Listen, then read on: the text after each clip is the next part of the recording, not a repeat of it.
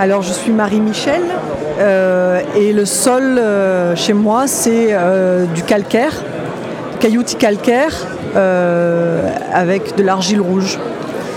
C'est un cône de déjection, ça s'appelle.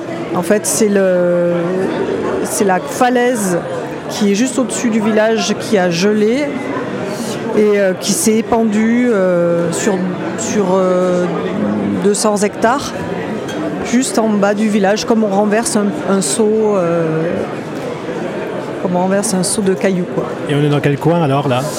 Et on est en Pic Saint-Loup, on est euh, dans le village qui s'appelle Corconne, on est en haut de l'appellation Pic Saint-Loup, dans le Gard. Et alors sur ce sol, on met quoi?